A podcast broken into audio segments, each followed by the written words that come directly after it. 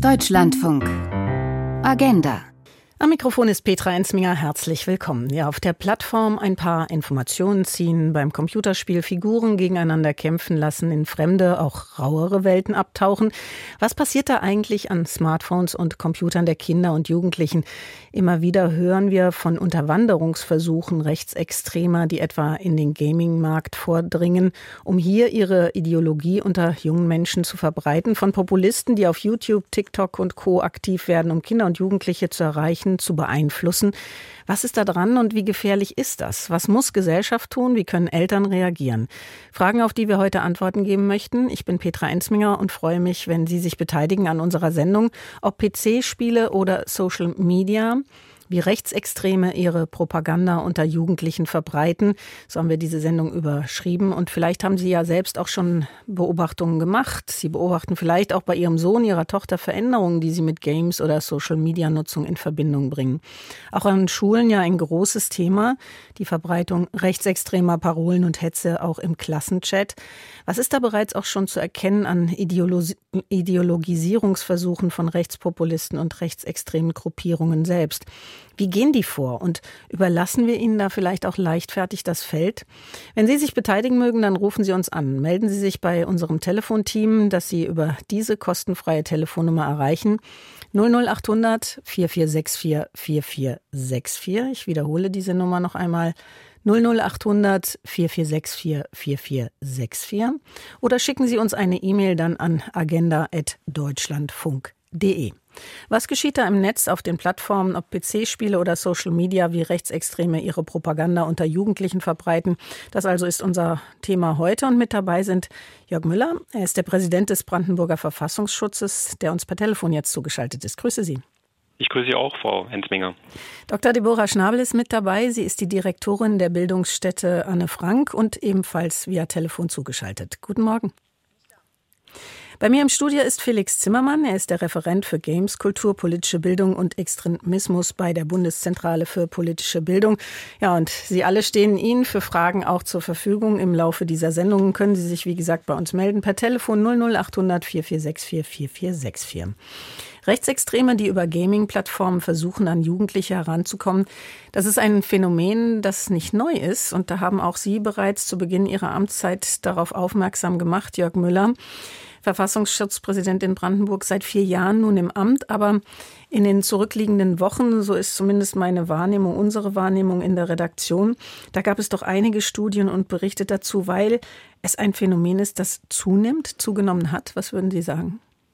Das ist zumindest äh, mehr in die Wahrnehmung gerutscht. Es ist nochmal deutlicher geworden, dass es dieses Phänomen oder diese Phänomene gibt. Wir haben, wir haben das richtig gesagt. Wir haben als Verfassungsschutz Brandenburg ja schon seit etwas längerer Zeit gewarnt, erst über die Gaming-Plattformen und dann über die Nutzung der sozialen Medien und auch über die TikTokisierung des Extremismus. Und für uns als Verfassungsschutz ähm, ist es auch gut, dass es in der Wahrnehmung nach vorn kommt und dass es äh, eine Diskussion dazu gibt.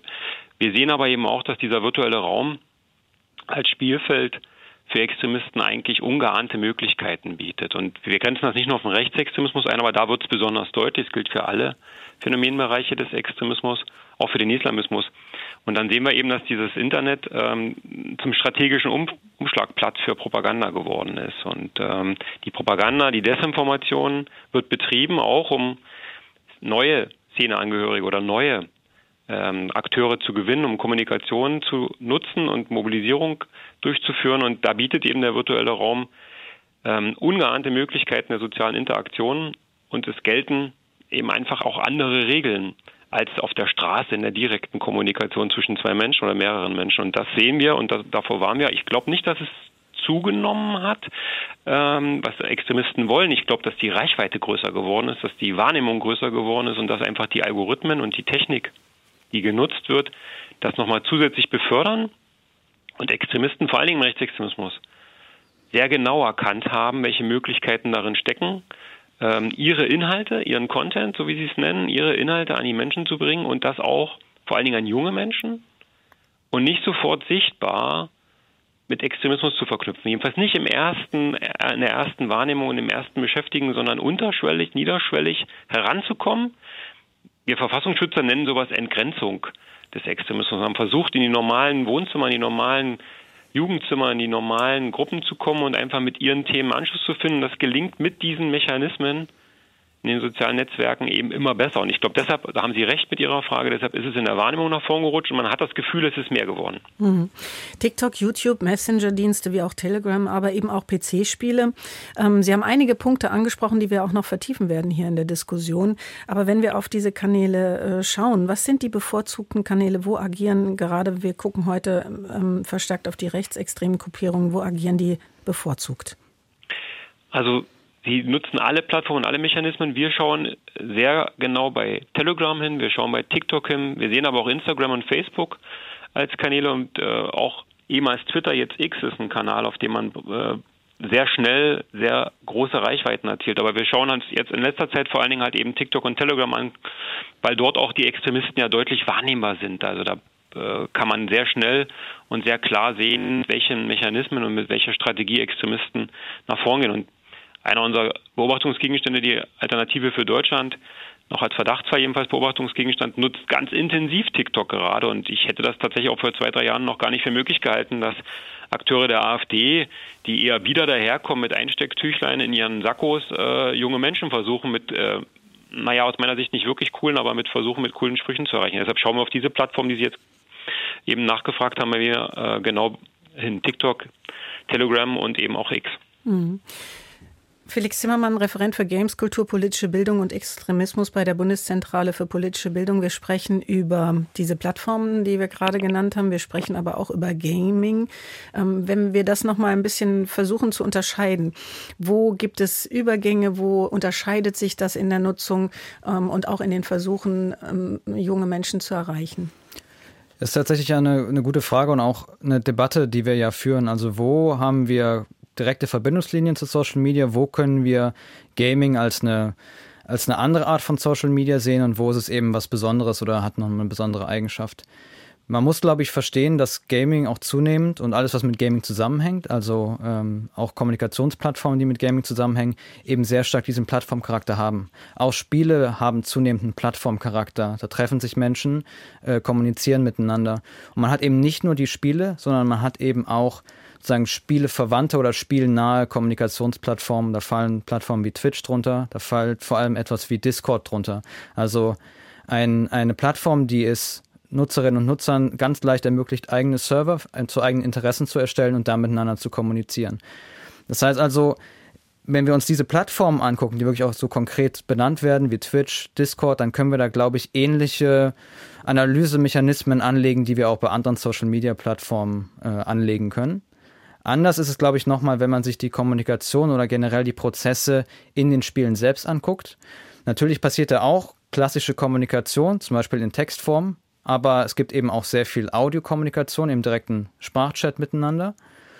Und wir haben noch einen weiteren Faktor, den wir hier, glaube ich, ganz besonders in den Blick nehmen müssen, und zwar das gemeinsame Spielen baut natürlich auch Vertrauen untereinander auf. Das heißt, es ist also eine Art äh, ja, Bande zu schließen, miteinander in Kontakt zu kommen.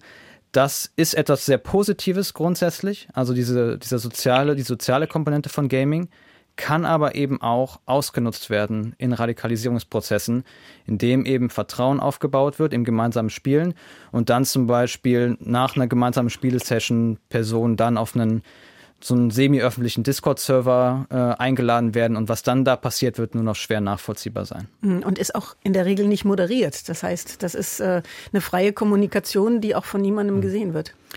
Ja, also es ist schon so, dass natürlich die Gaming-Plattform auch immer stärker, jetzt weil es so stark in die, äh, im Grunde in die Aufmerksamkeit gerät, dazu angehalten werden, stärker zu moderieren. Gleichzeitig muss man sehen, dass auch die schiere Masse an Inhalten, die dort entstehen und die Kommunikation, die da passiert, eigentlich kaum zu bändigen ist, kaum also zu moderieren ist. Das heißt also, diese Plattformen nutzen sehr stark auch automatisierte Moderationsfunktionen, das ist ja bei Social Media nicht anders, und geraten dann natürlich aber auch an ihre Grenzen, weil Rechtsextremisten zum Beispiel ja sehr schnell erkennen, was wird geblockt, wie muss ich es vielleicht anders formulieren, anders codieren, damit es trotzdem noch zugänglich ist. Und das haben wir im Gaming natürlich genauso. Mhm, Codes, da müssen wir auch nochmal in dieser Sendung drüber sprechen, denn das ist ja genau das, was es für uns auch so schwierig macht zu erkennen, was da eigentlich alles passiert, ähm, was dann auch verwendet wird, weiterverwendet wird, ähm, möglicherweise im Alltag, in den Alltag so auch integriert wird und mit einbezogen wird. Ähm, ich möchte nochmal ganz kurz auf diese Spiele eingehen, weil ich glaube, unsere Hörerinnen und Hörer, die äh, haben alle schon mal Messenger-Dienste benutzt, ähm, kennen äh, vielleicht auch TikTok, aber sind nicht alle Gamer. Ähm, was sind das für Spiele? Ähm, wie muss man sich das vorstellen? Wie kommt man da in, in Interaktion? Also wir sehen generell eine Entwicklung in der Games-Kultur, in den Spielen, die stark gespielt werden, ähm, hin zu äh, Games, die sehr stark online stattfinden, also eigentlich nur noch online stattfinden. Das heißt, ein gemeinsames, manchmal auch ein Spielen gegeneinander stehen im Vordergrund. Das sind die erfolgreichsten Spiele, die vor allem von Kindern und Jugendlichen auch gespielt werden. Wir haben natürlich so klassische Dinge wie Fußballsimulationen. Ähm, da gibt es auch Kommunikation, aber die würde ich jetzt nicht unbedingt spezifisch in den Fokus nehmen, sondern eher solche Dinge wie Fortnite zum Beispiel, das dürften viele gehört haben. Roblox ist auch noch relevant. Da ist die Idee auch dieser Spiele, ähm, die eben langsam zu Plattformen werden, dass da Menschen, die diese Spiele spielen, eigentlich nur noch sich dort bewegen. Also das heißt, das soll im Grunde deren, ähm, ja, der, deren Hauptspiel werden, wo sie halt ihre gesamte Zeit verbringen. Und diese Spiele haben das Besondere auch, dass sie sehr stark auch darauf ausgelegt sind, dass Spielerinnen und Spieler selbst Inhalte auch generieren für diese Spiele und Inhalte zuliefern. Auch das sehr positiv. Also es gibt eine große Schaffensmöglichkeit und Schaffenskraft, die da an die, an die Spielerinnen und Spieler abgegeben wird. Aber auch da wieder potenziell können da auch wieder Extremistinnen und Extremisten aktiv werden, können selber Inhalte erstellen in diesen Spielen und damit Personen erreichen. Das heißt, diese Spiele bieten großes Potenzial in der Online-Kommunikation, aber überall da, wo dieses Potenzial da ist, auch für was, was, was Gutes zu erschaffen, gibt es diese Unterwanderungsmöglichkeiten. Mhm. Und Roblox habe ich in den Schlagzeilen gelesen mhm. im vergangenen Jahr, weil da ähm, genau das passiert ist, nämlich das Spiel wurde sehr intensiv genutzt und benutzt, muss man sagen. Genau. Roblox ist nochmal deswegen, glaube ich, auch besonders ähm, ein problematischer Fall, weil es sich, weil es ein Spiel ist, was sich sehr explizit an Kinder und Jugendliche richtet. Das wird eigentlich in höheren Altersgruppen oder bei älteren Menschen eigentlich nicht äh, konsumiert. Das heißt, da muss man dann wahrscheinlich nochmal ganz besonders hingucken, weil da erreichen wir in dem Sinne eine sehr vulnerable Zielgruppe, bei der vielleicht auch die Medienkompetenz noch nicht stark genug ausgeprägt ist. Und Roblox äh, im Grunde basiert ausschließlich auf nutzergenerierten Inhalten. Also das ist der ganze das ganze Kerngeschäft dieses Spiels. Da kann jemand hingehen und kann das Spiel so beeinflussen, dass es eben möglicherweise rechtes Gedankengut genau. mit überträgt. Genau, was wir da gesehen haben, ähm, zum Beispiel so hochproblematische Inhalte wie nachgebaute Konzentrationslager oder so etwas oder dass Wehrmachtsuniformen angezogen werden können äh, im Spiel, dass auch äh, rechtsterroristische Anschläge nachgespielt werden können da werden dann die Plattformbetreiber darauf hingewiesen oder eben äh, im Grunde die Roblox Company darauf hingewiesen und dann werden diese Inhalte runtergenommen, aber das heißt ja nicht, dass sie nicht relativ schnell wieder auftauchen. Auch da wieder die Moderationsproblematik. Wie können die da schnell aktiv werden, schnell diese Inhalte runternehmen? Das ist eine große Herausforderung. Ich glaube, die Roblox Company, ist es so mein Eindruck, ist sich dieser Problematik durchaus bewusst. Gleichzeitig ist es, ein, glaube ich, ein, ein schwieriger Kampf gegen diese Inhaltsflut, die da reinkommt, das im Blick zu behalten und diese Dinge sofort, wenn sie da sind, auch wieder runterzunehmen. Mhm. Deborah Schnabel, Sie sind die Direktorin der Bildungsstätte Anne Frank. Zuvor waren Sie stellvertretende Direktorin der Bildungsstätte mit Schwerpunkt digitale politische Bildung. Wenn Sie das hören, was Jörg Müller eingangs gesagt hat, was wir jetzt auch von ähm, äh, Herrn Zimmermann gehört haben, ist das auch so etwas, was Sie beobachten, mit Sorge beobachten, diese Entwicklung oder beziehungsweise diese Einflussnahme, die da geschieht schon bereits? Ja, in jedem Fall. Wir teilen das ähm, vollständig. Äh, wir haben ja auch kürzlich ähm, jetzt auch nochmal als Antwort auf das, was wir beobachten konnten, äh, vor allem auf TikTok nach dem 7. Oktober, einen äh, Ad-Hoc-Report herausgegeben, wo wir uns nochmal gezielt mit dem Thema Antisemit äh, Antisemitismus und äh, extremen Inhalten auf TikTok beschäftigt haben. Ähm, wir sind selber auch schon eine ganze Weile als ähm, ähm, Produzent sozusagen von politischer Bildung auf TikTok unterwegs, ähm, haben Kampagnen zum Thema Antisemitismus dort gemacht gemacht und äh, beobachten gleichzeitig ähm, aber auch sehr genau, äh, wie vor allem äh, extreme äh, Personen dort agieren.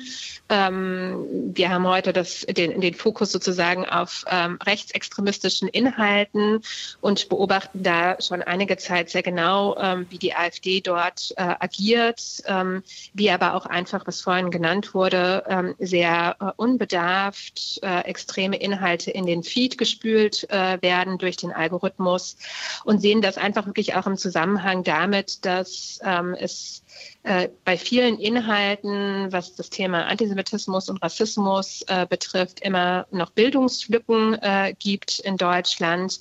Äh, dieses mangelnde Vorwissen trifft dann auf die Beeinflussung über die sozialen Medien gepaart mit häufig einer hohen Glaubwürdigkeit von den sogenannten CreatorInnen oder InfluencerInnen in den sozialen Medien, die auch einfach für viele junge Menschen so einen Expertenstatus haben wir können da vielfach den sogenannten Experten-Bias auch sehen, also dass einfach rein dadurch, dass äh, bestimmte Personen eine hohe Followerinnenschaft haben ähm, und die, die Videos häufig geliked äh, und geklickt werden, ähm, einfach auch denen zugesprochen wird, ein, äh, ein Expertentum zu haben äh, und sie dann wiederum selber auch geteilt werden. Und wir müssen einfach sehen, dass junge Menschen, ähm, vor allem auch die sehr jungen Menschen, die da ja mitunter auch mit 12, 13, 14, 15 Jahren äh, zum Beispiel auf TikTok aktiv sind, eben auch einfach noch sehr empfänglich sind und häufig auch noch Orientierung gerade für unsere komplexen Themen der, der Zeit ähm, unterwegs sind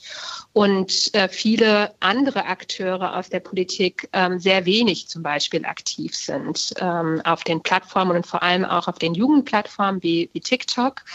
Und äh, da entsteht eben ein Ungleichgewicht, ja, wenn eben Antworten und Einordnungen vor allem von ähm, extremen Lagern kommen, nicht aber ähm, vom gesamtgesellschaftlichen Diskurs gefüttert werden. Hm. Wenn man das so hört, da ist ja eine relativ große Naivität auch der Nutzerinnen und Nutzer, weil sie zum Teil auch noch sehr jung sind, ähm, weil es aber auch, was wir auch schon gehört haben, was beim Gaming ja auch eine Rolle spielt, vertrauensselig sind, ähm, weil das Umfeld eins ist, wo erstmal Vertrauen geschaffen wird, etwa durch die Influencer, die einen Expertenstatus auch bekommen oder eben das gemeinsame Spiel, was Vertrauen schafft, wie wir es gehört haben. Ähm, würden Sie sagen, da, da sind jetzt gerade die, die Rechtsextremen, die Rechten, Nachrichten ähm, auf dem Feld gekommen. Das ist wie für die gemacht? Ja, in jedem Fall. Also es ist einfach ein Medium, wo man erstens eine unglaubliche Reichweite generieren kann. Ähm, gesteuert durch diesen Algorithmus, der einfach so funktioniert, dass äh, vor allem auch Inhalte, mit denen sehr viel interagiert wird, vor allem auch extreme Inhalte bevorzugt werden von dem Algorithmus und die so mir nichts, dir nichts, ohne dass man was dafür getan haben muss und aktiv danach gesucht haben muss, in den Feeds ähm, der äh, NutzerInnen landen. Also das ist schon mal etwas Neues und äh, kommt, glaube ich, auch rechten Akteuren ähm, sehr zugute. Und ich glaube, so dieses ähm, indirekte Kommunizieren äh, von rechten Inhalten, Ideologien, Codes ähm, lässt sich auf äh, dieser Lifestyle-Schiene einfach auch sehr gut bewältigen. Ähm, wenn wir sehen, wie ähm, Personen auch der AfD auf ähm, TikTok agieren, dann sehen wir ein, ein, sehr, ein sehr nahbares Verhalten Sie sind immer per Du. Ähm, sie inszenieren sich als, als Life-Coaches, ähm, die auch äh, Orientierung im Alltag geben. Oder es geht gar um ganz andere Themen, wie zum Beispiel das Wandern, die Naturlust, ähm, das Kochen, ähm, das auch das vegane Kochen. Also alles Themen, die auch vielleicht junge Menschen heute ansprechen. Und dann ähm, streuen sie einfach ähm, auch gar nicht äh, so leicht erkennbar ihre äh, Ideologie Technologien und Codes äh, mit ein, die erstmal entschlüsselt werden müssen. Und da wenig Wissen darüber besteht, können das junge Menschen eben auch nicht auf Anhieb erkennen. Und so wie Sie das schildern, ähm, sind es nicht nur junge Menschen, die das vielleicht nicht erkennen können, sondern auch ältere. Da geht es um Medienkompetenz nicht nur. Ähm, denn, denn wenn Sie sagen, so harmlose Dinge wie Wandern, Kochen, also vermeintlich harmlose Dinge, ähm, was sind denn so Zeichen, wo man hellhörig werden müsste? Als Eltern, als Jugendlicher, ähm, als Mensch, der, der da unterwegs ist in Social Media? Ja, ich möchte vielleicht äh, kurz vorher noch daran anschließen, was Sie gesagt haben, weil wir haben jetzt äh, gerade auch ein Projekt laufen, da beschäftigen wir uns zum Beispiel nicht mit TikTok, sondern da beschäftigen wir uns mit teilöffentlichen Gruppen äh, auf Facebook. Also Facebook ist ja mittlerweile ein Medium, was eher auch ähm, äh, Menschen mittleren Alters ähm, adressiert.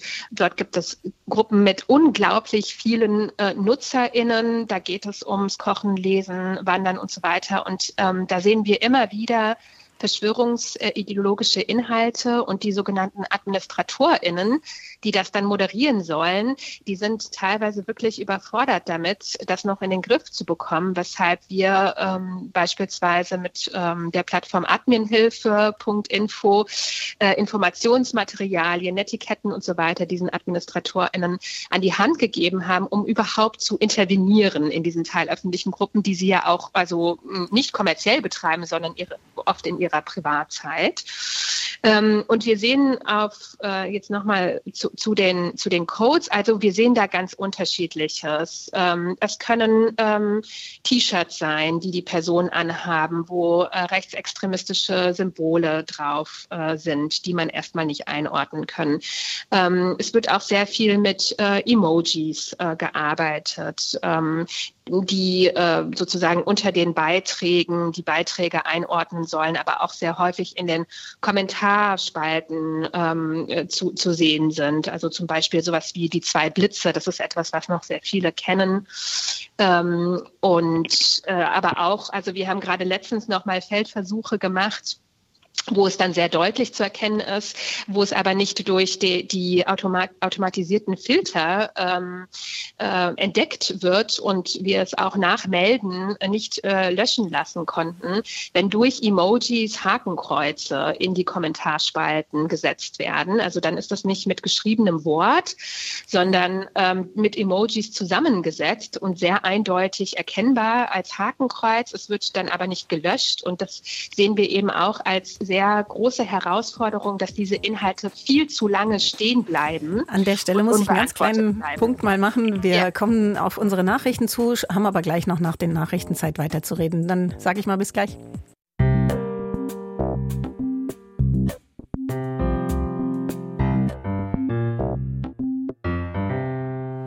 Um 10.35 Uhr geht es weiter mit der Agenda hier im Deutschlandfunk. Ob PC-Spiele oder Social Media, wie Rechtsextreme ihre Propaganda unter Jugendlichen verbreiten, das ist unser Thema heute. Ich habe Sie aufgefordert, uns anzurufen, wenn Sie sich beteiligen mögen. Die 00800 446 4464 müssten Sie dann wählen. Noch einmal die Nummer 00800 446 4464. Und wir haben eine Anmerkung eines Hörers, Holger Friedrichsson, der uns geschrieben hat, ähm, mit Blick auf auch auf die Eltern, die Kinder, ähm, dass er die Sicht der Kinder und Jugendlichen gerne bei uns mit in der Sendung hätte, ähm, die wahrscheinlich heute nicht zu Wort kommen werden. Ja, ist Schule am Vormittag, aber vielleicht hört uns der ein oder andere Jugendliche ja zu und sagt, oh, ich greife doch mal zum Hörer und äh, beschreibe, wie es aus meiner Sicht tatsächlich sich darstellt, ob PC-Spiele oder Social Media, wie Rechtsextreme ihre Propaganda unter Jugendlichen verbreiten. Sie können uns auch schreiben, eine E-Mail dann an agenda.deutschlandfunk.de. Das hat zum Beispiel Raphael Ferdinando Schacher aus der Schweiz herausgemacht. Die Büchse der Pandora ist schon längst geöffnet und das Zeitalter der Desinformation hat erst begonnen, schreibt er uns. Wie immer, wenn es um das weite Feld der Digitalisierung geht, neben dem Segen folgt der Fluch und die Abgründe neuer Technologien auf den Fuß. Sisyphus macht mehr als nur Überstunden. Soweit also das Zitat von Raphael Ferdinando Schacher. Acham, der uns geschrieben hat. Und wie gesagt, Sie können uns weiter schreiben. agenda.deutschlandfunk.de ist die E-Mail-Adresse. Wir haben vor den Nachrichten über Codierungen gesprochen, über Codes, wie ähm, äh, Rechtsextreme und äh, Rechtspopulisten da vorgehen, um eben Menschen zu erreichen im Netz. Ähm, Deborah Schnabel, ich musste Sie da unterbrechen, weil die Nachrichten gestartet sind. Direktorin der Bildungsstätte Anne Frank. Aber gerne gebe ich Ihnen noch mal das Wort. Ja, genau. Wir haben über die Codes gesprochen und darüber, dass sie äh, mitunter ähm, sehr äh, wenig erkennbar sind auf den ersten Blick, wenn man kein Vorwissen hat und mitunter aber auch sehr klar erkennbar ist. Ich hatte von den äh, von dem Hakenkreuz zusammengesetzt aus Emojis gesprochen, das eben durch die ähm, automatischen Filter hindurch äh, rutscht. Äh, was ich äh, gerne noch anfügen möchte, wäre noch das ganze Thema der Verschwörungserzählungen und Narrative ähm, so auch ähm, geschichtsrevisionistische Inhalte, die dort äh, gestreut werden. Das sind äh, keine Codes im Sinne von ähm, von äh, Symbolen, sondern Codes im Sinne von Narrativen, ähm, die auch häufig ähm, nicht leicht erkennbar sind. Also dieses typische, was wir auch aus anderen Bereichen kennen, wenn es darum geht, ähm, über die Weltverschwörung äh, zu sprechen, über die äh, StrippenzieherInnen, über die Mächtigen irgendwo da oben, die alles kontrollieren. Das sind die altbekannten, auch häufig antisemitischen Verschwörungserzählungen Erzählungen und Narrative, die auch heute noch äh, von rechten Akteuren auch auf TikTok genutzt werden und äh, bedient werden und ähm, die eben auch einfach so viele ansprechen, die auch auf äh, Orientierung und Antworten warten, warum bestimmte Dinge eigentlich äh, so laufen. Mhm. Und wir haben einen Hörer, der uns auch geschrieben hat, oder eine Hörerin, Kramer mit Nachnamen. Das Privileg kleiner Kinder und Heranreifender ist deren Narrativ, deren Na Naivität und unendliche Neugier, Unbekanntes auszuprobieren, was abseits der blöden Schule leicht zugänglich ist, so wird Erfahrung erworben, volle Erkenntnisfähigkeit und Urteilsvermögen erwächst in 20 bis 25 Jahren, wenn überhaupt. Folglich bleibt nahezu ein jeder, eine jede manipulierbar. Psychologie und Werbewirtschaft wissen das.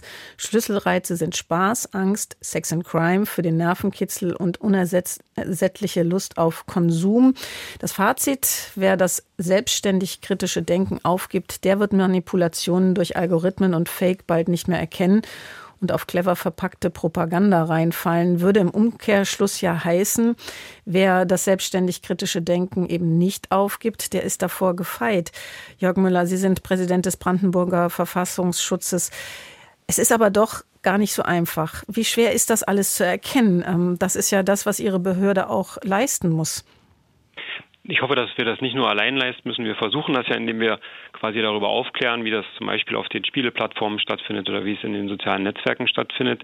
Aber der Satz eben auch von dem Hörer ist schon ganz wichtig. Da ist natürlich ein unglaublicher Wille bei den ähm, jungen Menschen, bei den Kindern da, zu lernen, zu konsumieren, sich auszuleben, Grenzen zu überschreiten. Und wir müssen uns vergegenwärtigen, dass im Extremismus dort jedenfalls nichts mit durch Zufall passiert, sondern dass es eine klare Strategie gibt, genau das auszunutzen. Es ist nicht einfach. Wir gehen oft in Schulen und eine Hörer hat ja von auch vielleicht zu Recht kritisiert, dass wir die Jugendmeinung ja gerade nicht am Tisch haben. Also für mich trifft das jedenfalls nicht zu, Jugend.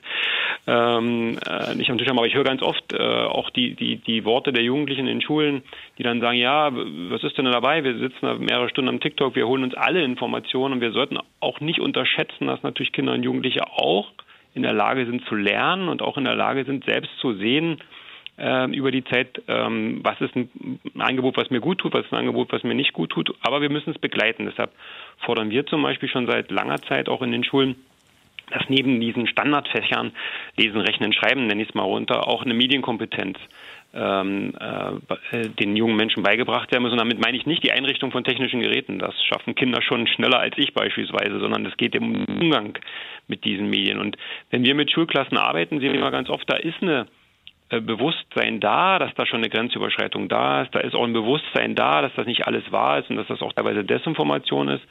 Ähm, das müssen wir stärken. Und ähm, Frau Dr. Schnabel hat das vorhin auch mal, glaube ich, äh, ganz richtig angesprochen, dass sie gesagt hat, ähm, das wird halt von den Akteuren im Extremismus intensiv genutzt und von der breiten Masse im demokratischen Kontext nicht so stark genutzt. Das Extremisten haben ihr Vorfeld, ihre, ihre Strukturen, äh, Vereine, Jugendorganisationen und äh, auch, auch ähm, selbsternannte Medien, nenne ich es jetzt mal, die da genutzt werden, die sind da sehr breit aufgestellt. Ähm, und, die, und wir als Gesellschaft äh, müssen dem auch äh, das Wort entgegensetzen ist vielleicht gar nicht das Richtige, sondern müssen vielleicht auch ein Angebot haben, wo wir über diese Themen sprechen können. Und auch da ist eine große Gefahr. Und es ist eben nicht immer das, also Hakenkreuze sehen wir auch über Emojis, aber es sind eben nicht immer die Hakenkreuze oder die ganz sichtbaren äh, Symbole, sondern äh, wenn man mal die äh, Jugendorganisation der AfD nimmt, JA, die mit, mit ganz einfachen Symbolen mit zwei Fingern äh, das Thema zwei Geschlechter als Thema, also mit einem, mit einem V, mit einem Victory-Zeichen gezeigt, zwei Finger, äh, die Debatte zu den zwei Geschlechtern thematisiert haben oder ähm, das White Power-Zeichen, also W und P, mhm. ähm, genutzt haben als Chiffre und, und, und, und was ist das Ziel? Niederschwellig überhaupt erstmal die Algorithmen überlisten und äh, ins Angebotsportfolio der jungen Menschen zu kommen und das ist sehr breit angelegt durch eine sehr große Verteilgeschwindigkeit und auch durch eine sehr breite Masse an, an äh, ähm, geteilten Inhalten. Dann sind die äh, Akteure jedenfalls erstmal präsent bei Jugendlichen und ihre Frage war ja, wie schaffen wir das den jungen Menschen zu sagen, dass, dass sie sich damit beschäftigen müssen. Und das geht nur, indem wir ein Angebot haben auf der gleichen Ebene. Wir müssen nicht als Verfassungsschutz, das wird sehr schwierig werden, äh, in 15 Sekunden die hm. freiheitlich-demokratische Grundordnung zu erklären. Aber auch da müssen wir uns die Frage stellen, wer macht das dann beispielsweise und wie schaffen wir es, ähm, eben zum Beispiel in Schulprojekten ähm, die, die, die wahre Nachricht zu finden, Fake News zu erkennen, ähm, rauszufinden, ähm, wo wird Desinformation betrieben und den jungen Menschen auch das Gefühl zu geben, ihr wollt euch doch nicht austricksen, ihr wollt doch auch cool sein, ihr wollt doch verstehen, wie die Welt funktioniert. Das wollen die. Äh, ganz zuversichtliche Nachricht, junge Menschen wollen das. Wir sollten sie auch nicht unterschätzen. Dann müssen ihnen halt irgendwie attraktive Angebote machen. Und da ist vielleicht jetzt der Verfassungsschutzbericht in gedruckter Fassung von uns nicht das Beste, sondern wir müssen vielleicht in die Schulen gehen äh, gemeinsam mit Lehrern, gemeinsam mit Zivilgesellschaft, gemeinsam mit anderen Akteuren und gemeinsam Projekte starten, wo die jungen Leute sehen, TikTok kann unterhaltsam sein, aber auch im demokratischen Spektrum. Mhm. Und da haben wir ja zwei Vertreter, die genau ja. das auch leisten mit ihren Institutionen. Ähm, Felix Zimmermann als Referent für Gameskultur, politische Bildung und Extremismus bei der Bundeszentrale für politische Bildung, die sich das genau ja zur Aufgabe macht, ähm, eben Informationen auch rauszutragen, politische Bildung eben auch ähm, an junge Menschen zu bringen bringen. Ähm, wir kommen sicherlich gleich auch noch darauf, wie Sie das tun und wie Sie das versuchen. Ähm, ich möchte aber noch mal auf die Codes eingehen und die Codierungen und die Frage der Medienkompetenz. Medienkompetenz ist ein ganz wichtiges Schlüsselwort, ähm, damit wir die jungen Menschen, aber auch die Erwachsenen letztendlich befähigen, solche Dinge zu erkennen. Aber wie schwer ist das dennoch? Tatsächlich ist es so, dass Medienkompetenz ja schon äh, seit jeher auf dem, auf dem Schirm auch der Bundeszentrale für politische Bildung ist. Und wenn es sozusagen leicht wäre, hätte man es vielleicht auch schon umsetzen können, hätte direkt äh, messbare positive Effekte. Aber es ist eben sehr, sehr komplex. Einmal, weil sich die Medienlandschaft stetig verändert, weil sich die Codes verändern, die man eben äh, sehen müsste, erkennen müsste. Also sind die Extremisten uns immer wieder einen Schritt voraus? Ähm, also ich, ich glaube einfach, dass wir da eher auf einer, ähm, also wir haben schwierigere Grundvoraussetzung, um es vielleicht mal so zu formulieren. Ähm, also es ist ja so, dass wir im Grunde ja dann eine, eine Kompetenz aufbauen müssen. Äh, wir müssen mit den Menschen in Kontakt äh, kommen und denen eine kritische Haltung zu ihrem Medium, das sie vielleicht gar nicht so kritisch sehen wollen, ähm, im Grunde beibringen. Das heißt also, wir kommen ja so ein bisschen auch zum gewissen Grad als Spielverderber auch rein, um zu sagen, so das sind Dinge, die die müsst ihr in den Blick nehmen. Ist nicht alles schön bei den Spielen, die ihr spielt und so weiter. Da muss man, da muss man, glaube ich, einfach wirklich sehr, sehr vorsichtig tatsächlich äh, ja, so, eine, so eine Gratwanderung machen, ne? muss ein Fingerspitzengefühl zeigen. Ähm, ich glaube, das ist einfach eine Herausforderung. Und ähm, ja, da, darüber hinaus denke ich, dass, dass wir, ähm, dass wir auch einfach, wenn wir uns jetzt konkret den Bereich Gaming angucken, äh, dass es da einfach sehr, sehr komplex ist, weil die Spiele sehr unterschiedlich sind, weil die Plattformen sehr unterschiedlich sind, die wir uns da angucken. Äh, und dass es da eben keine Allzwecklösung gibt, dass man nicht hingehen kann und sagen, äh, hier, es gibt diese Technik, die könnt ihr anwenden und dann könnt ihr in allen Spielen alles erkennen, sondern man braucht sehr großes Fachwissen auch über die Spiele. Und das möchte ich vielleicht auch nochmal anbringen.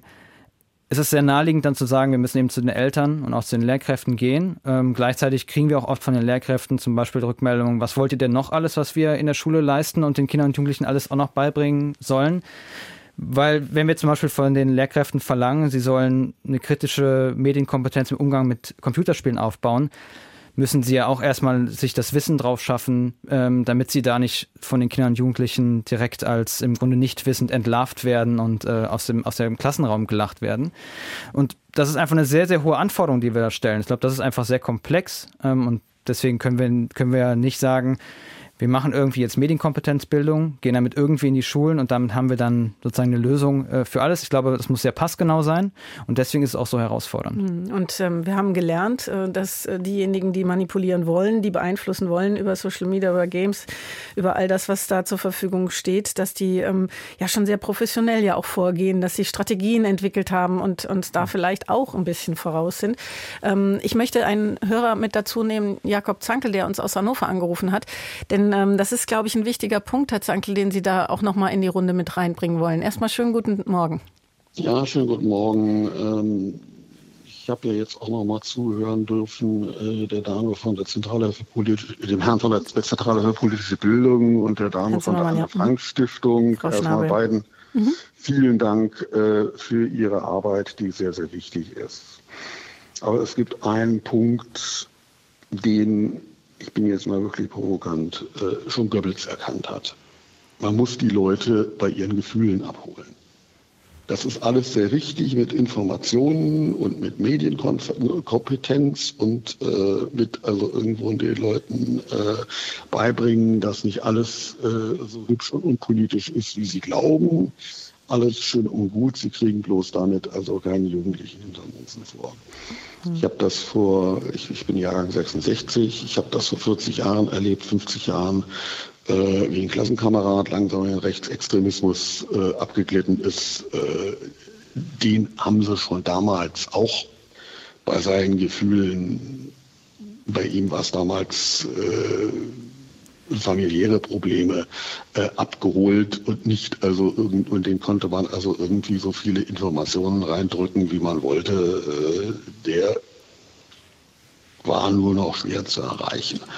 Und das ist meiner Meinung nach das, was man viel stärker in den Blick nehmen sollte und was mir einfach jetzt also auch bei ihren Fachleuten fehlt. Das emotionale, wenn sie so ein Computerspiel spielen und dort im Team arbeiten, dann äh, hat das nichts mit Sachlichkeit zu tun, dann hat das mit Emotionen zu tun.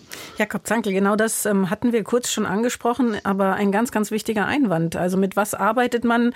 Ähm, Felix Zimmermann hatte ja auch schon gesagt, ähm, man, man kommt da so als Spielverderber daher. Sie sagen, die Institutionen sind ein bisschen zu belehren, zu dröge, die Emotionen fehlen da. Ähm, ich möchte das mit in die Runde nehmen, weil Sie ja die beiden ähm, aus den Institutionen, den Bildungsinstitutionen auch angesprochen haben.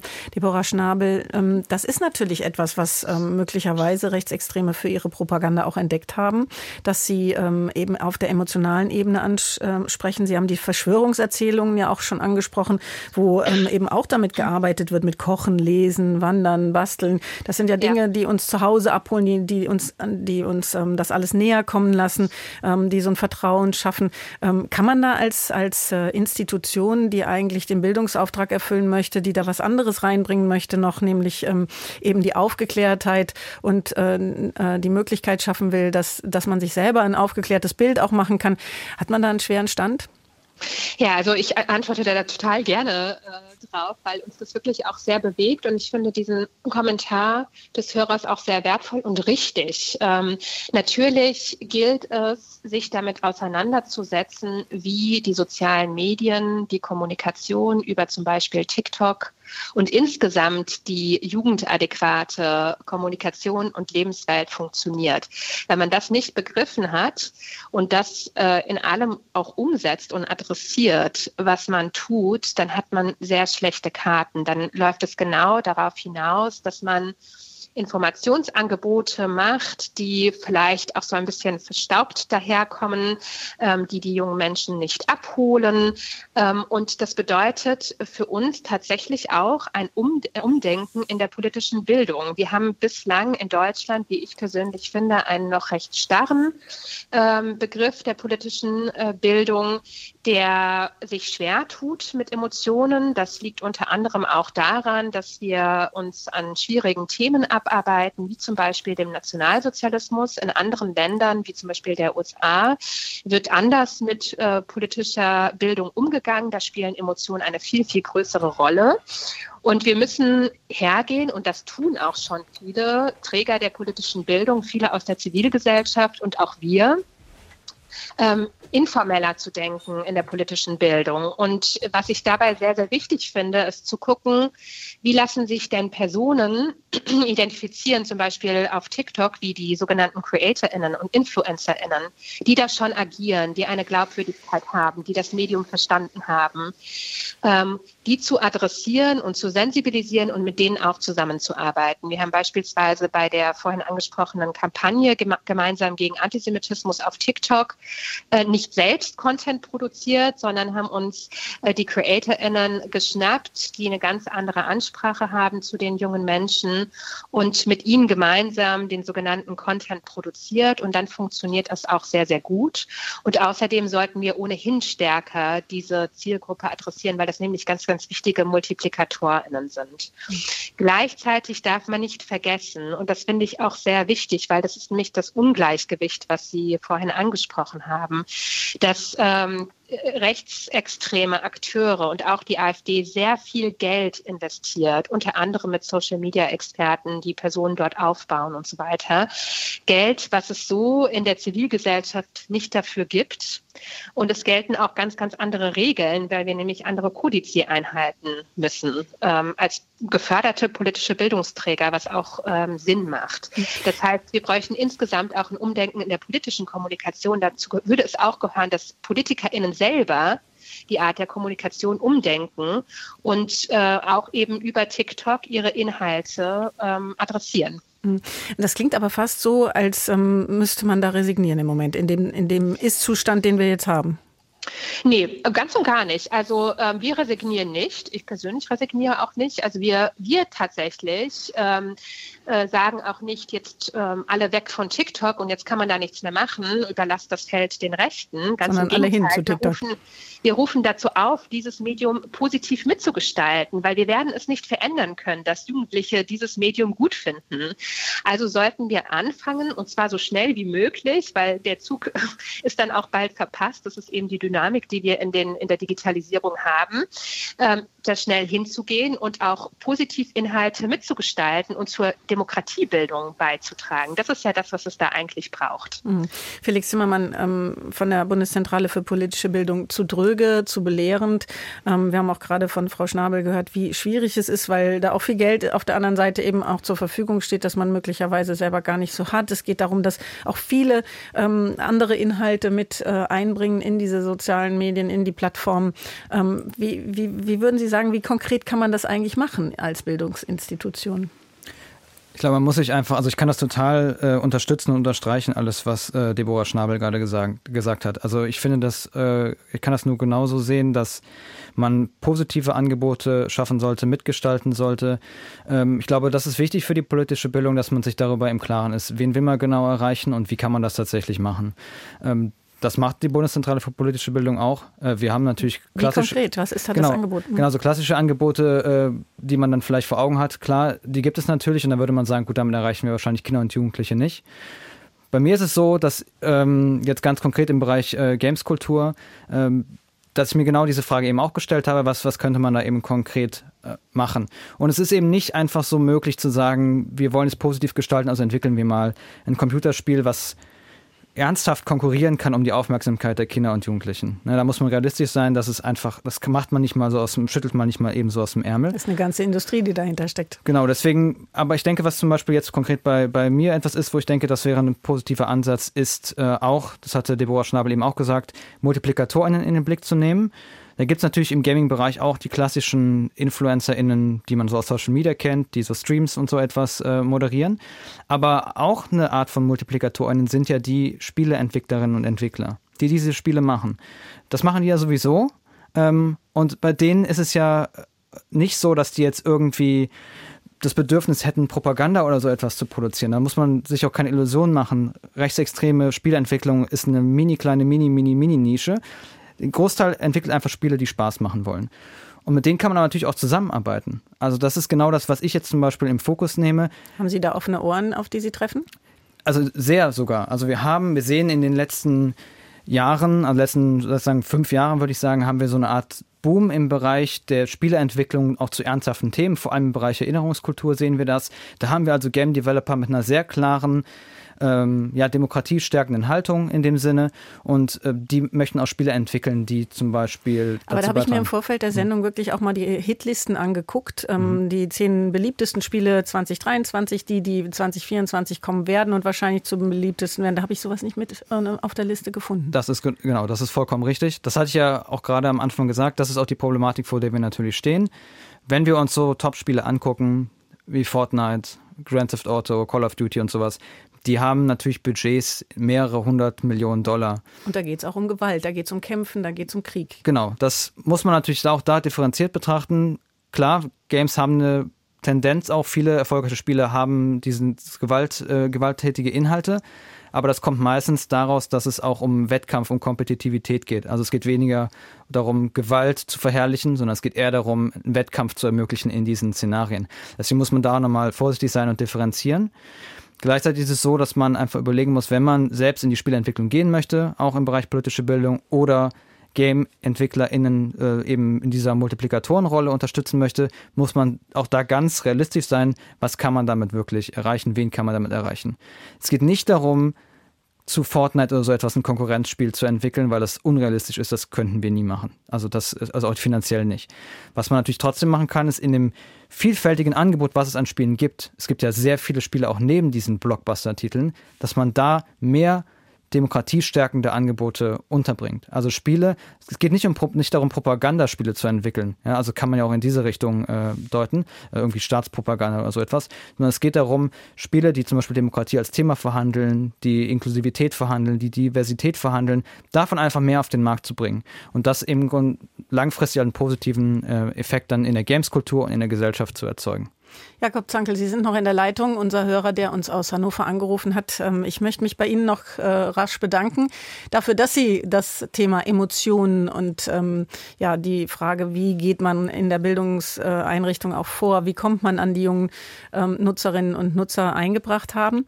Ähm, wir reden gleich hier auch noch weiter über die Frage, wie wir auch ähm, ja vorgehen können, um vielleicht was entgegenzusetzen. Und wir haben es gerade ja schon gehört, das ist gar nicht so einfach. Da muss man sich viele Gedanken machen, wie Rechtsextreme ihre Propaganda unter Jugendlichen verbreiten. Das ist das Thema heute in der Agenda. Wir reden über PC-Spiele, Social Media und ich habe Sie aufgefordert, uns zu mailen, auch junge Menschen gerne.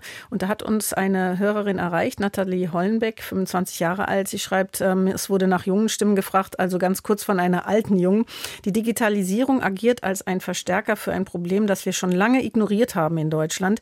Die Erinnerungskultur scheint auf ersten Blick erfolgreich zu sein, aber wenn man genauer hinschaut, dann kann man erkennen, dass zum Beispiel auch die Zahlen von deutschen Besuchern in Auschwitz sinken. Ist die Frage, ist da überhaupt ein Interesse dran an dieser Erinnerungskultur? Können wir sicherlich gleich nach den Nachrichten auch noch weiter drüber sprechen. Sie können uns noch anrufen, die 00800 446 4464 wählen, wenn Sie sich beteiligen mögen. Und ähm, wir hören uns dann vielleicht nach den Nachrichten, vielleicht hören wir dann auch Sie. Deutschlandfunk Agenda Und wir sprechen in der Agenda an diesem Mittwoch über PC-Spiele und Social Media, wie Rechtsextreme ihre Propaganda unter Jugendlichen verbreiten. Sie können sich weiter beteiligen, indem Sie uns anrufen, die 00800 446 4464 wählen. Wir haben verschiedene Zuschriften auch bekommen, Hörerinnen und Hörer, die an agenda.deutschlandfunk.de geschrieben haben.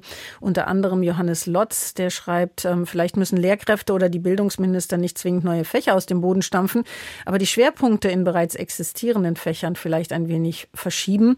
Das Beispiel Kunst. Wie sind TikTok-Videos aufgebaut? Welche Erzählstruktur wird genutzt und welche Motive erscheinen darin?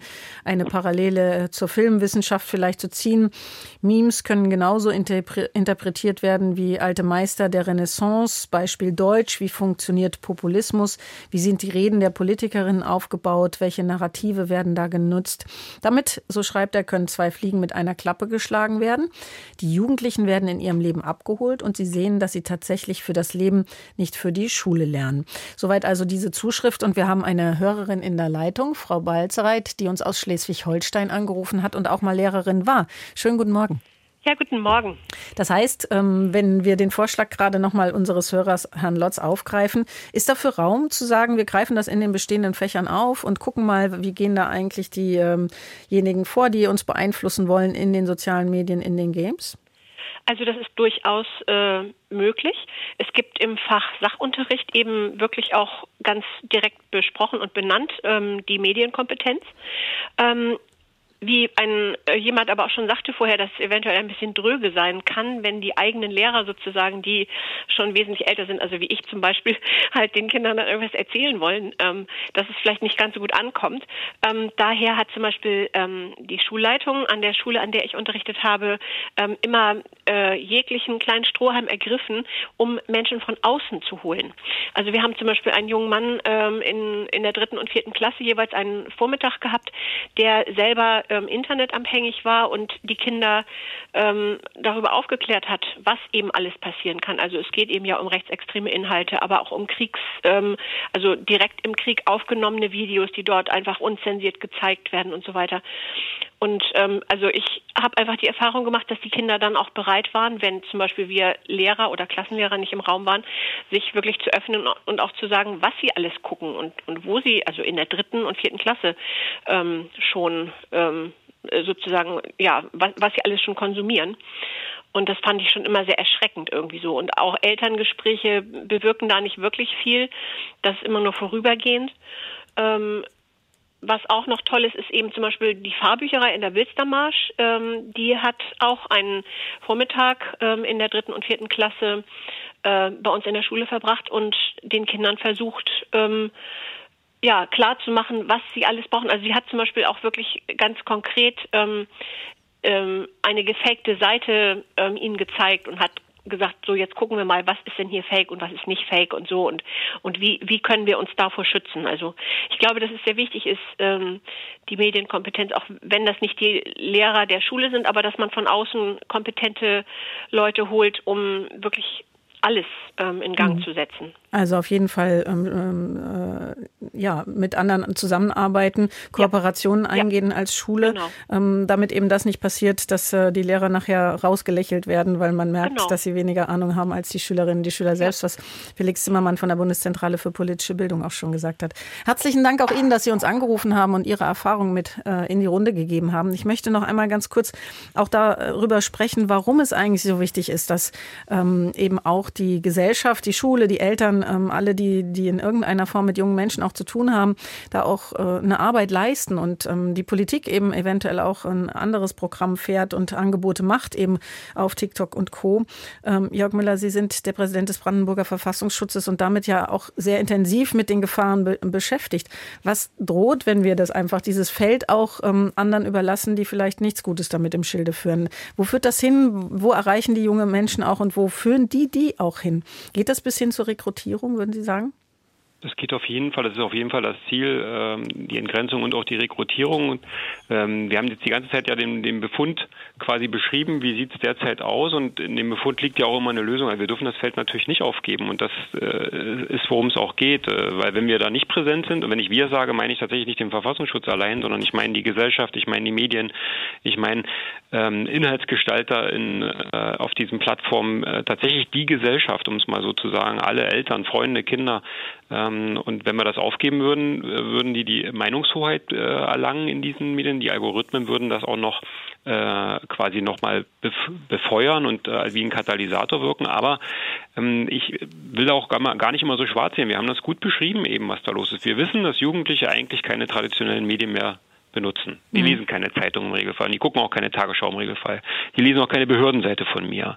Wir wissen also, sie benutzen TikTok und YouTube und äh, die, die, die Plattformen. Sie wollen kommunizieren, sie wollen teilhaben an der Welt. Und sie haben eigentlich die beste, die Jugendlichen haben eigentlich die beste Erfahrung, beste, nicht in dem Sinne bewertet die beste, sondern eine umfangreiche, eine umfangreiche Erfahrung in manipuliert zu werden. Äh, eine umfangreiche Erfahrung, ähm, äh, dass sie eben aufs Feld geführt werden, der Rechtsextremisten. Holen wir sie doch da ab, wo sie sind. Lassen wir sie doch Wettbewerbe in Schulen oder Changes, äh, äh, Games machen, wo sie sagen, kreiert ihr doch mal eine Fake-Seite und findet die gegenseitig raus oder produziert eine, äh, eine Seite, die Fakes äh, entlarvt. Also da ist viel, viel drin, auch viel Möglichkeit. Ähm, und die Entscheidung ist, ähm, dass die ganzen Akteure auch bereit sind, dort präsent zu sein. Und Ihre Frage war, das fällt eben nicht den anderen zu überlassen, nicht den Extremisten zu überlassen, sondern präsent zu sein, ähm, alle miteinander, wir eben auch vielleicht wirklich uns YouTuber, Blogger, äh, erfahrene TikToker auch als Multiplikatoren suchen müssen, auch in Schulklassen. Die Erfahrung habe ich auch immer gemacht. Ähm, wenn ich da hingehe, die können mir zeigen, ähm, wo sie schon mal reingelegt worden sind, wo sie schon mal ähm, angefüttert worden sind. Macht das auch ganz oft so, dass ich als erstes tatsächlich frage, äh, ich habe keine Ahnung davon, ich bin 50 Jahre alt, ihr müsst mir mal erklären, wie es funktioniert bei TikTok. Äh, wo sind denn die Seiten, wo ihr, wo ihr genau wisst, dass ihr äh, angesprochen wurdet von Rechtsextremisten? Und da bin ich nicht überrascht. Die finden die Seiten auch, die können die auch beschreiben. Da steckt doch eine Riesenchance drin. Und wir als Behörden und wir als Öffentlichkeit haben oft äh, Angst davor, einen Fehler zu machen oder ausgelacht zu werden in Netzen. Die Angst müssen wir verlieren. Das, das, da, die Angst haben Rechtsextremisten gar nicht. Mhm. Alles, was Inhalt erzeugt, alles, was Reichweite erzeugt, nutzen die. Äh, die müssen ja auch keine wahre Nachricht verbreiten. Da, da binden wir uns natürlich, ist auch richtig so, immer so, aber wir können das Feld äh, ja auch für uns nutzen. Äh, da gehören wir als Verfassungsschutz aber genauso mit dazu. Da haben wir auch oft keinen Mut, äh, äh, was zu erzeugen beispielsweise. Das muss sich ändern, glaube ich. Wir wissen, dass die ähm, AfD auch auf TikTok, Facebook, YouTube äh, ähm, und Co. sehr präsent ist. Ähm, Strategen auch benutzt, die ähm, Videos erstellen, die auch sehr bewusst eben ähm, das einsetzen, weil sie wissen, dass zum Beispiel die durchschnittliche Nutzungsdauer von TikTok unter 14- bis 19-Jährigen in Deutschland so um die 90 Minuten liegt. Die nutzen die Fenster. Ähm, wenn wir das alles so hören, was Sie sagen, Herr Müller, was äh, Felix Zimmermann beschrieben hat, was Deborah Schnabel auch beschrieben hat, wir wissen, wie da vorgegangen wird und ähm, wir wissen, dass äh, da ein Feld ist, was von anderen noch weniger genutzt wird, eben auch von anderen Parteien. Warum ist das so?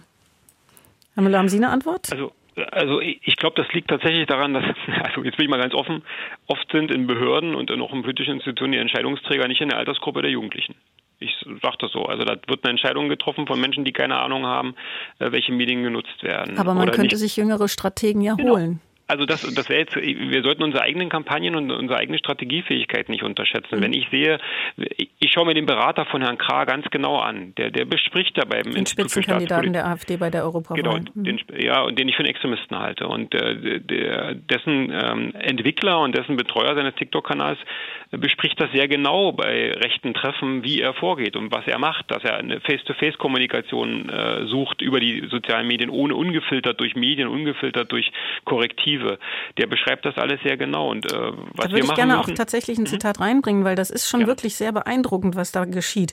Bei einem Vortrag, und Sie sprechen vermutlich Erik Ahrens an, da hat er an, genau. Am Rechtsextremen Institut für Staatspolitik in Schnellroda im September vergangenen Jahres auch, auch eben Einblick in sein Vorgehen Vorgehen gegeben und gesagt, diese Videos, die finden von allein ihr Publikum. Das ist so, wie man sich 1923 gefühlt haben muss, als man das Radio für sich entdeckt hat.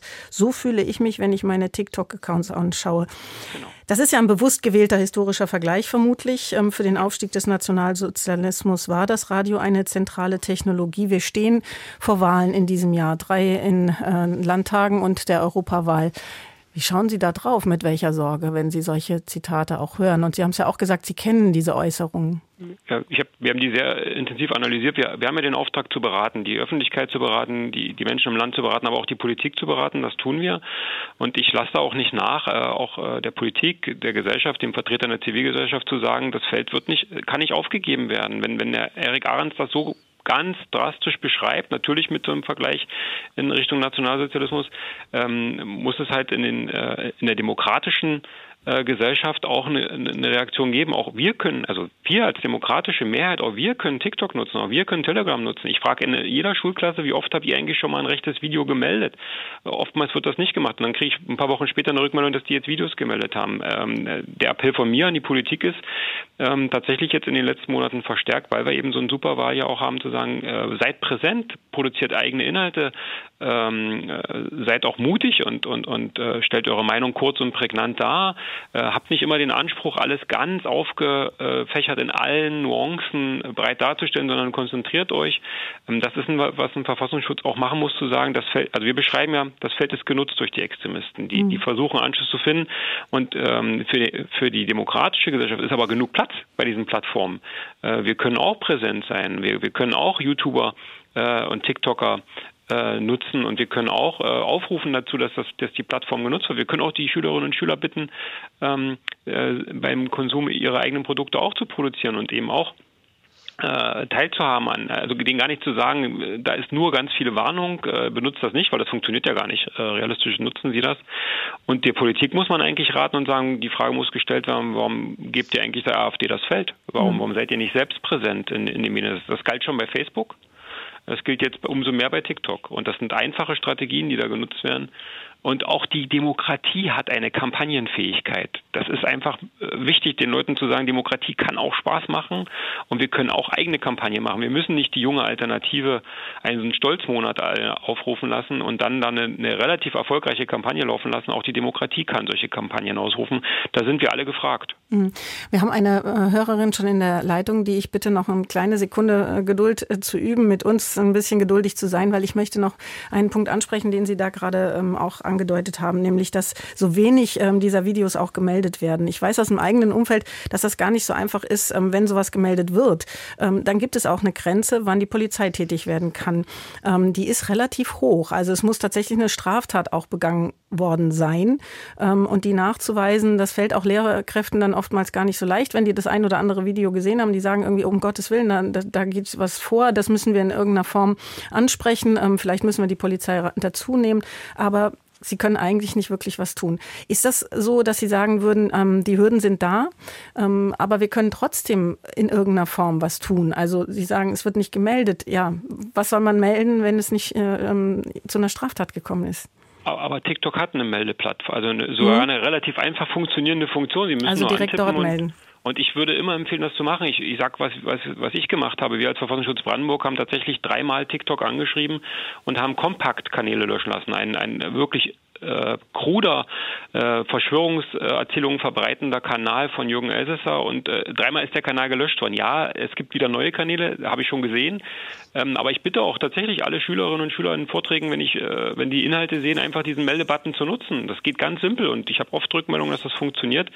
Und ich glaube tatsächlich auch, dass die Unternehmen ähm, da auch ihre ihre Zählweisen einfach haben. Auch da haben die Technik dahinter geschaltet und wenn Kanäle oft genug gemeldet werden, dann werden die dann halt eben doch blockiert, gelöscht oder zumindest die, die Inhalte abgesucht. Wir, wir sollten da nicht zu früh aufgeben.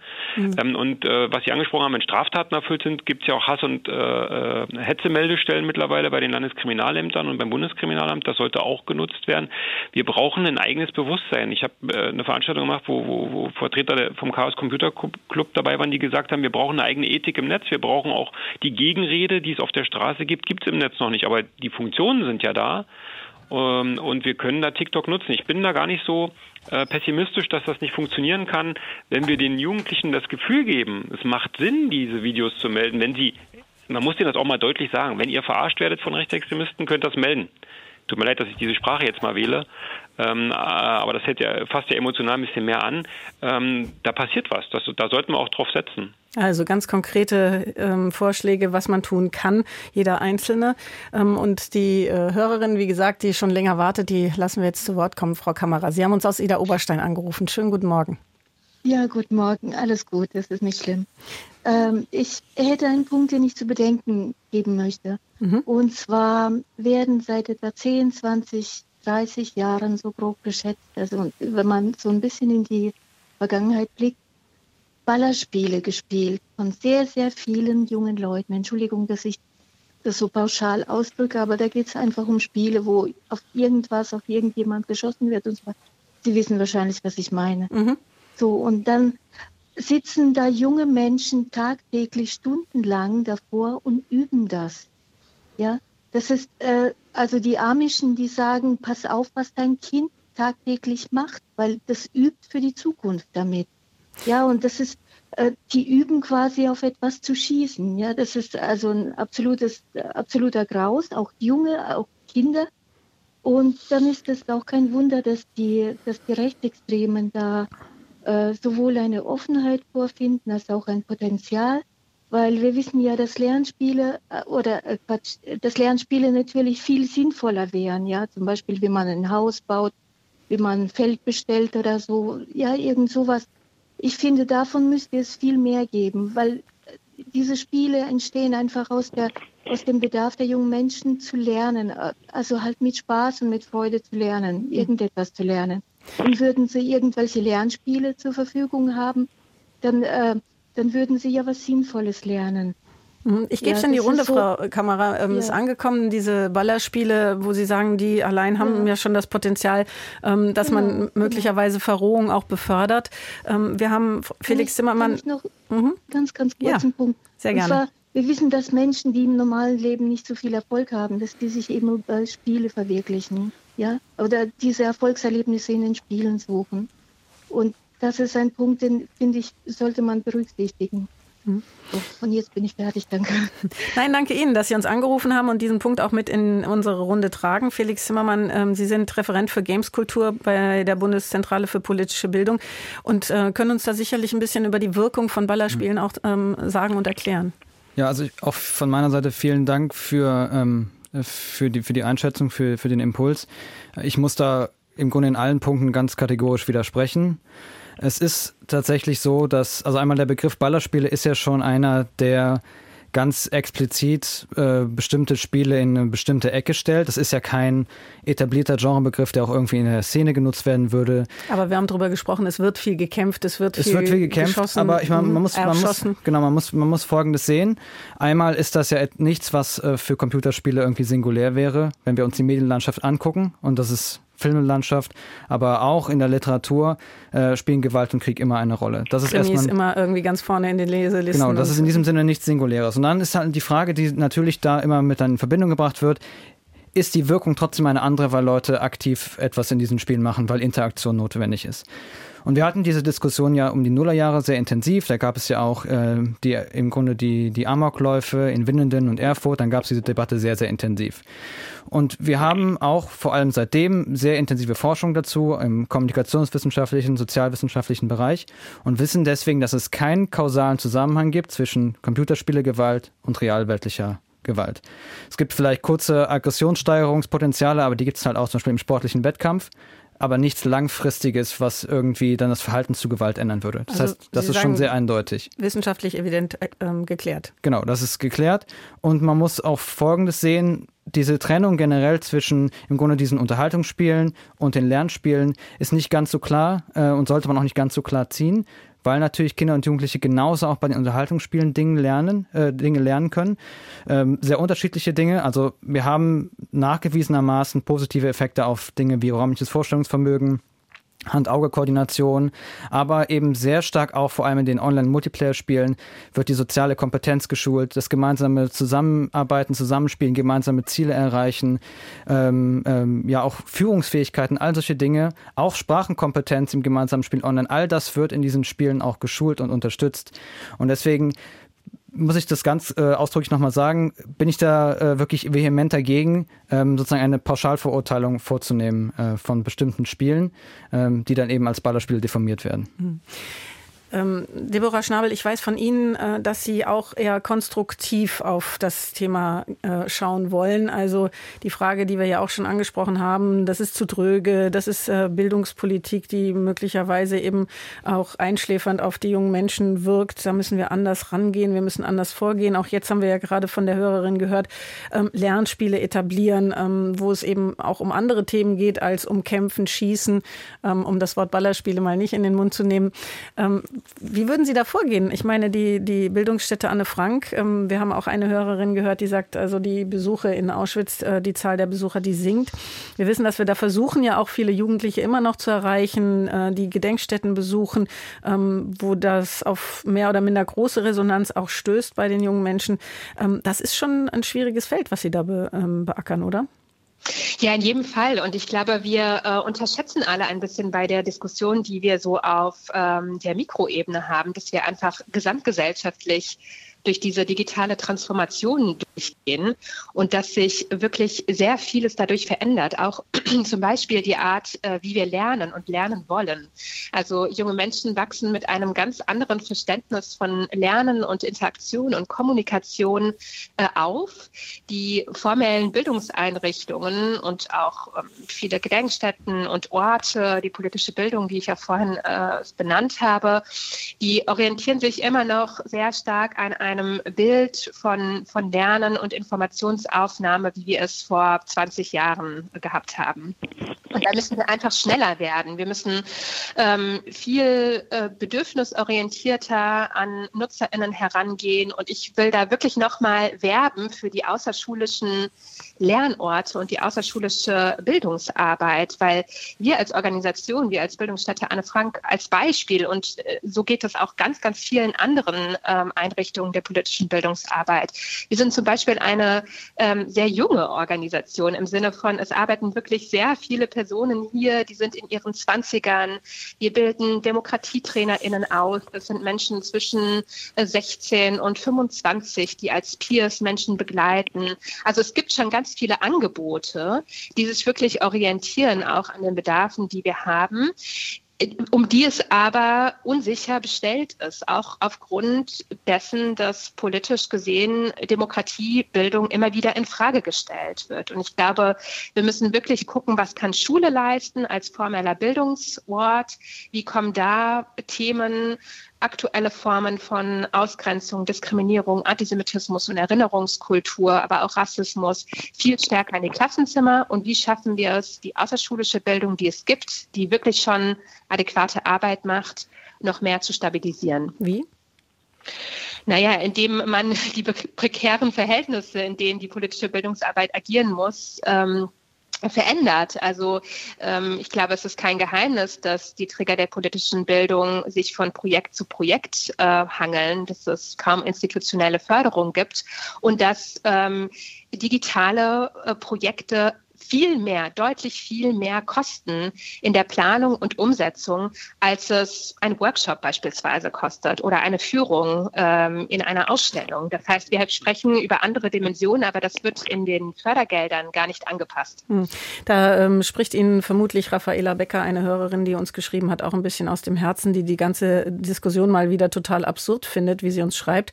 Einerseits wird gerade im Moment viel darüber geredet, dass wir dringend politische Bildung brauchen, um die Demokratie zu schützen. Andererseits wurden massiv Gelder gerade in diesem Bereich der politischen Bildung eben auch gekürzt. Wir kommen so langsam zum Schluss. Ähm, ich würde ganz gerne noch ähm, äh, die Frage auch stellen. Wir haben es schon angesprochen, es sind Wahlen in diesem Jahr. Ähm, wie schauen Sie auf diese Wahlen, Deborah Schnabel? Haben wir ja was zu befürchten aus Ihren Augen heraus? Und gerade wenn wir auf Social Media schauen.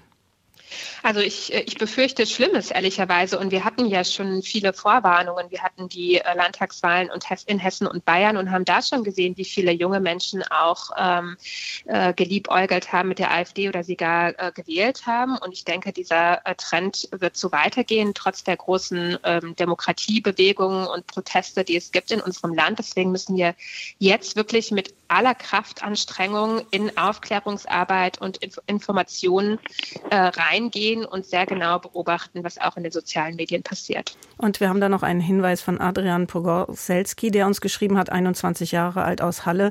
Ähm, er sagt, mehr Raum geben für jugendliche Selbstwirksamkeit, den jungen Menschen also zuhören, ihren Gedanken, Sorgen und Meinungen Raum geben und sie als politische Persönlichkeiten ernst nehmen. Das nehmen wir noch mit. Ich bin Petra Ensminger, bedanke mich bei Ihnen allen fürs Zuhören und mit mitmachen, bei denjenigen, die hier unsere Gäste auch waren. Ihnen allen noch einen angenehmen Tag.